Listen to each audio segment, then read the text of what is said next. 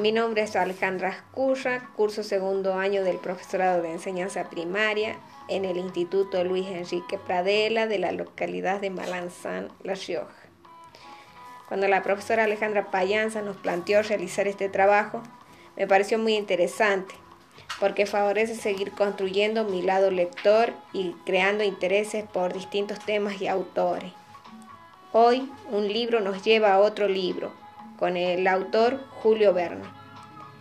Julio Gabriel Verne nació un 8 de febrero de 1828, falleció el 24 de marzo de 1905. Fue escritor, poeta y dramaturgo francés, célebre por sus novelas de aventura y por su profunda influencia en el género literario de la ciencia ficción. Viaje al centro de la Tierra es una novela con 45 capítulos. Es extensa, pero atractiva y cautivadora. El viaje al centro de la Tierra por Julio Verne, capítulo 22. El descenso volvió a empezar, esta vez por la otra galería. Han, según su costumbre, iba adelante. No habíamos andado cien pasos cuando el profesor, pasando su lámpara por los muros, exclamaba, Estos son los terrenos primitivos. Estamos en el buen camino. Adelante, adelante. Cuando la tierra se enfrió poco a poco en los primeros tiempos del mundo, la disminución de su volumen produjo en su corteza dislocaciones, rupturas, huecos, grietas el pasillo en el que nos encontrábamos era una fisura de ese género, por el cual se esparcía en otro tiempo el granito eruptivo. Esos mil recovecos formaban un tremendo laberinto a través del terreno primordial. A medida que íbamos bajando, la sucesión de las capas que componían el terreno primitivo aparecían con más claridad.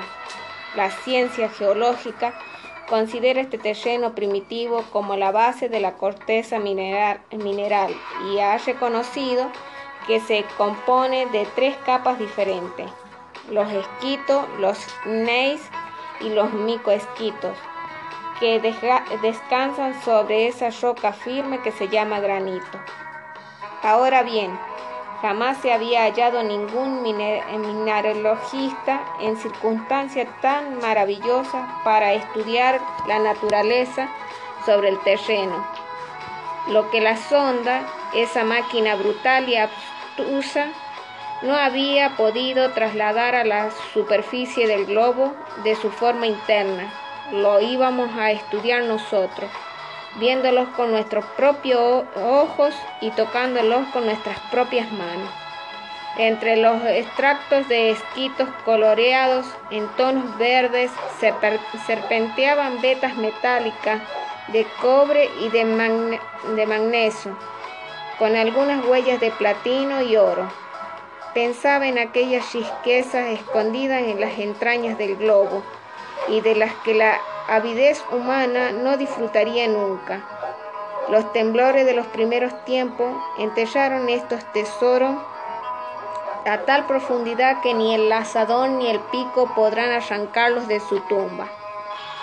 A los esquitos sucedieron los ensnei de estructura intratiforme, destacando por la regularidad y el paralelismo de sus hojas.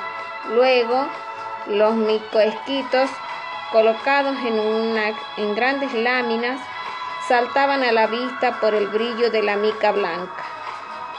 La luz de los aparatos reflejada por las pequeñas facetas de la masa rocosa hacía, hacía aumentar sus chorros de fuego en todos los ángulos y me parecía viajar dentro de un diamante hueco en el que los rayos de se deshacían en mil resplandores. Hacia las seis de la tarde, esta fiesta de luz disminuyó notablemente y casi cesó por completo.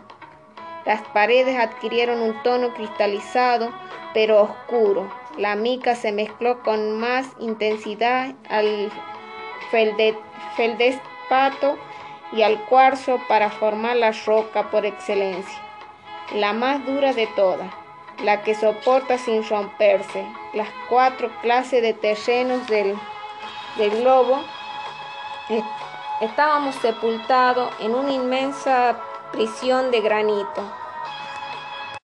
Eran las ocho de la noche, el agua seguía faltándonos. Yo padecía de un modo horrible. Mi tío iba adelante. No quería pararse. aguzaba el oído buscando el murmullo de alguna fuente, pero nada. Sin embargo, a mí las piernas ya no me, no me sostenían. Resistía mis tormentos para no obligar a mi tío a detenerse hubiese sido para él el colmo de la desesperación, pues el día que terminaba era el último que le pertenecía. Al cabo de un rato me abandonaron la fuerza. Di un grito y me caí. ¡Socorro! ¡Me muero! Mi tío se volvió, me contempló con los brazos cruzados y profirió estas sepulcrales palabras. Se acabó todo. Un espantoso gesto de rabia golpeó mi mirada por última vez y cerré los ojos. Cuando los volví a abrir, vi a mis dos compañeros inmóviles envueltos en sus mantas. Estarían dormidos. Yo desde luego no era capaz de conciliar el sueño ni un momento. Me encontraba muy mal, sobre todo al pensar que mis males no debían tener remedio.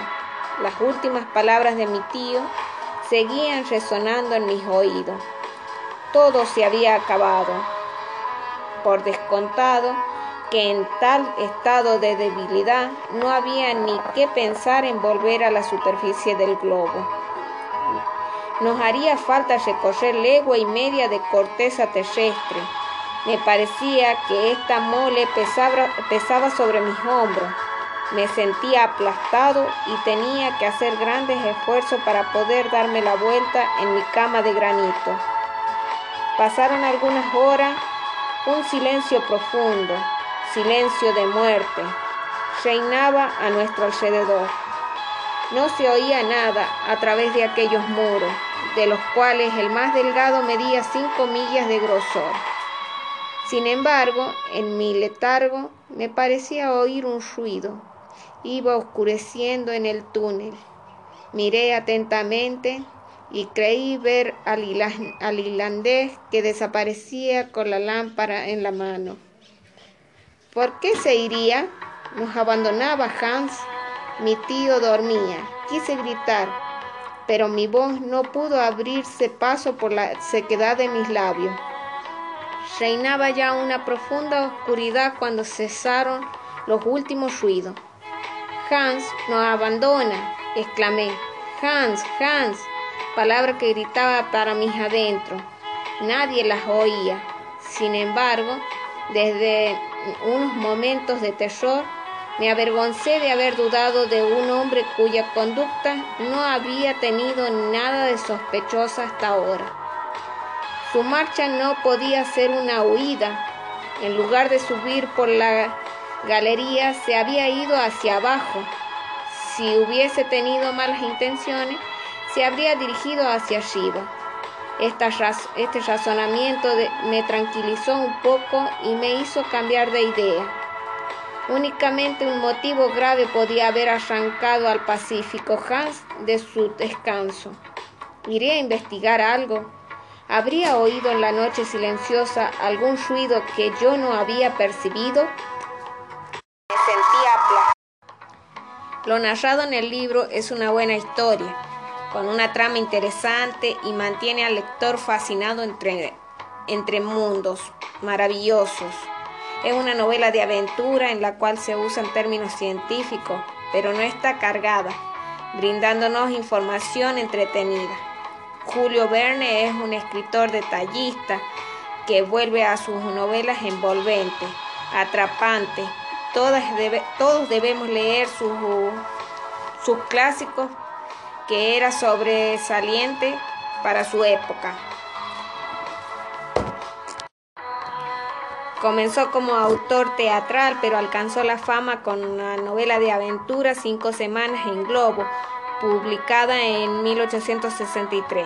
Con esta obra se convirtió en percursor de un nuevo género, el de la novela de aventura, inspirada en los avances científicos y que posteriormente fue llamado eh, ciencia ficción. Entre sus títulos más conocidos se destaca Viaje al centro de la Tierra, 1864, y De la Tierra a la Luna, de 1865, en el que se adelantó a las conquistas espaciales. Esto fue un constante en su obra, anticipar algunos de los avances de la tecnología actual. Los viajes fantásticos y el mar fueron temas también ampliamente tratados en relatos como 20.000 leguas de viaje submarino, 1870, La vuelta al mundo en 80 días, 1873, o La isla misteriosa, 1874.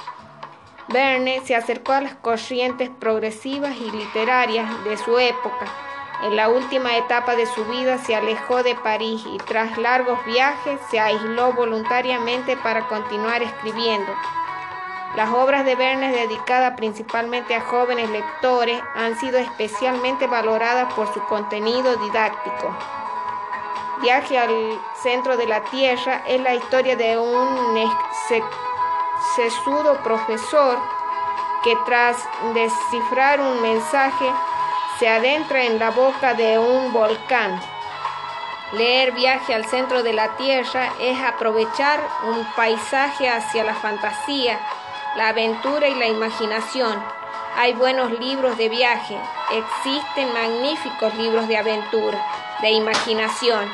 Este reúne todos esos elementos y mucho más.